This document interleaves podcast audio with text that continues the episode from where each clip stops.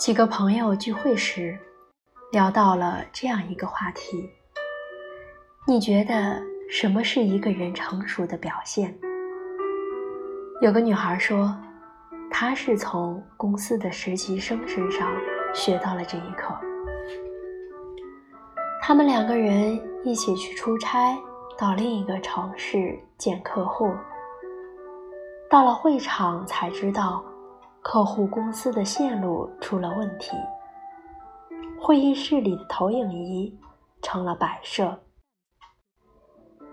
客户方一肚子的邪火，通通的撒到了那两个小姑娘的头上，埋怨他们没有准备好纸质版的材料，白跑一趟，还浪费大家的时间。他本来脾气就很冲。熬了好几个大夜才做好的 PPT，就这么被无端的否决。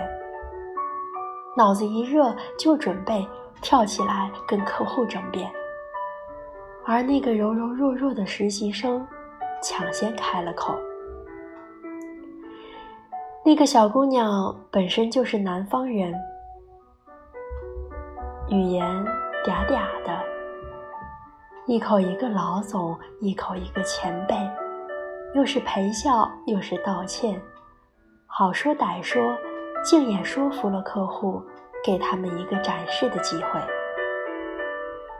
然后，他用了十分钟，在白板上徒手画出了整个策划案，从数据来源到同环对比，精确到。小数点后两位，客户的神情从轻视慢慢的变得郑重，最后，他们居然也成功拿下了第二年的合同。蛮吃惊的，感觉一个职场老人被一个九五年的小孩秒杀了。不是他记忆力比我好。也不是因为他对这个项目比我上心，而是他明明有几把刷子，居然还能这么放得下面子。明明不是他的错，受了委屈，还能这么坦然又平静。他说：“是他让我发现发脾气是这个世界上最无用的东西。”只有小孩子才赌气，而成年人只会去解决问题。我很喜欢作家郭彤彤评价马东的那段话，他说：“他是一个身段柔软的人，在任何一个容器里都可以盛满这个容器。他对自己最好的认知，就是先把自己。”放没有，携带着巨大的自我，不利于前行。走路都难，何况转身？一次一次把自我放下，这才能短衣服小打扮，身轻如燕，腾挪自如，到达自由境界。这是一种代价更小、成本更低的方式。人生本来就短，用一种高成本的方式，不值当。只靠才华是不够的，还要耐得住批评和委屈。人常常如此，越是年轻，越是一无所有的时候，就往往越执着于身段和面子。以为只要死不认错就能保护脆弱的自尊，以为低个头道个歉就是对自己人格的贬低，只有处处要强才能显得有志气。认识一个男生，蛮有才华的，开始时干得顺风顺水、春风得意，很快他就成为了他们部门里的明星员工。但凡公司高管出席的报告会，PPT 里总少不了他的创意。但是，当我们都认为他可以实现两年跳三级，完成职场第一步飞跃时，他却黯然辞职了，并不是为了多大的一件事情，在一次内部的月度会议上，他提交的报告少了一个数据，被部门的副总监提出质疑。众目睽睽之下，他被问得下不来台，已经到了嘴边的一句“对不起，是我没有注意”，硬生生的变成了。这个本来就不关 KPI，就是不看也没有多大关系。副总监又是较真的性格，两个人竟你来我往的，在会上争执了起来。就是从那天开始，他开始清楚地感到，自己正在被边缘化，见不到重要的客户，拿不到关键的资源。就连之前手上的几个大项目，也被安插了副手。他一怒之下，选择了裸辞。我在一次聚会上又一次碰到他，他正直着脖子跟一个试图劝他的朋友较劲。常在河边走，谁能不湿鞋？还能没个出错的时候？论业绩，我也算数一数二。他凭什么一点面子都不给我？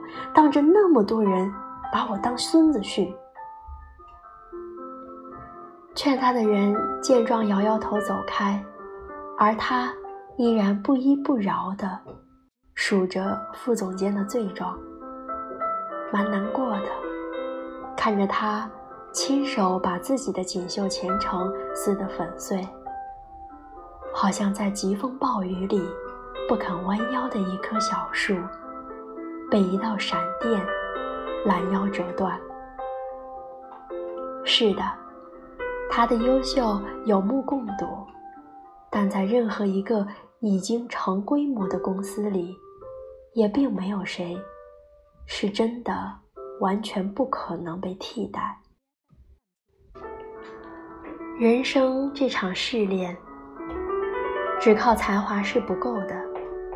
你还要耐得住批评，受得住委屈。有一句话是这样说的：成功的三要素，一是坚持，二是不要脸，三是坚持不要脸。坚持每一天都让自己的手段更硬，方法更多，但也要学会将身段放得很低，变得更加谦卑和柔软。这本是成长最快的两只互补的车轮，可很多人却把它们完全的对立起来，认为只有端起架子，做足面子，才能证明自己的优秀。这样的人往往起步很好，但是随着年龄增长，自我意识却在日复一日中膨胀，而自我能力却因为。闭门造车，而止步不前，逐渐被自负裹挟，与现实脱轨，成为一个既狭隘又偏激的面子至上者。人天性自恋，练习把身段放低，是一场艰苦的修行。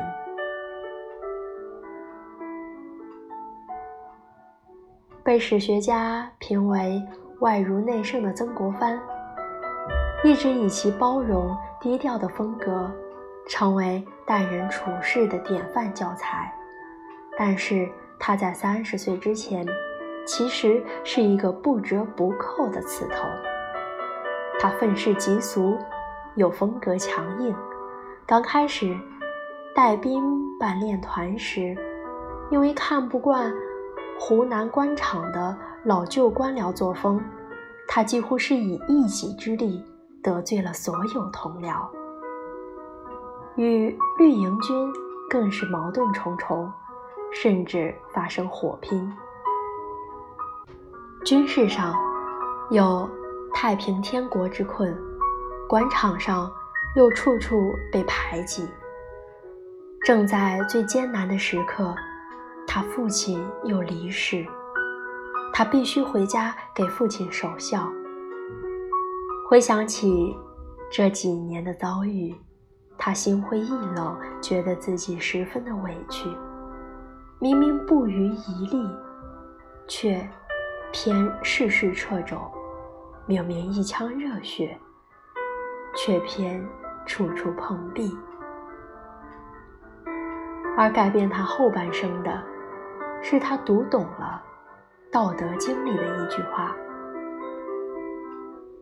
上善若水，水利万物而不争。”一个人想要做出成绩，只靠单打独斗是不够的，必须放低身段，才能获得他人的助力。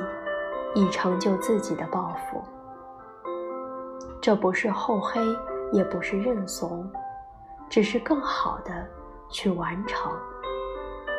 正是想通了这一点，他付出后，才一改过去锋芒毕露，努力包容之前自己看不惯的官场寄生虫，设身处地体谅他们的难处，跟人发生冲突时。也不复从前的固执和顽强，正是如此，他得到了众多同僚的支持，从一个可有可无的中级官吏，一跃成为史学家口中的半个圣人。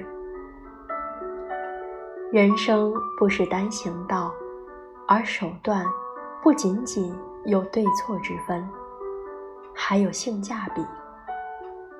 明白了这个道理，才是真正的成熟。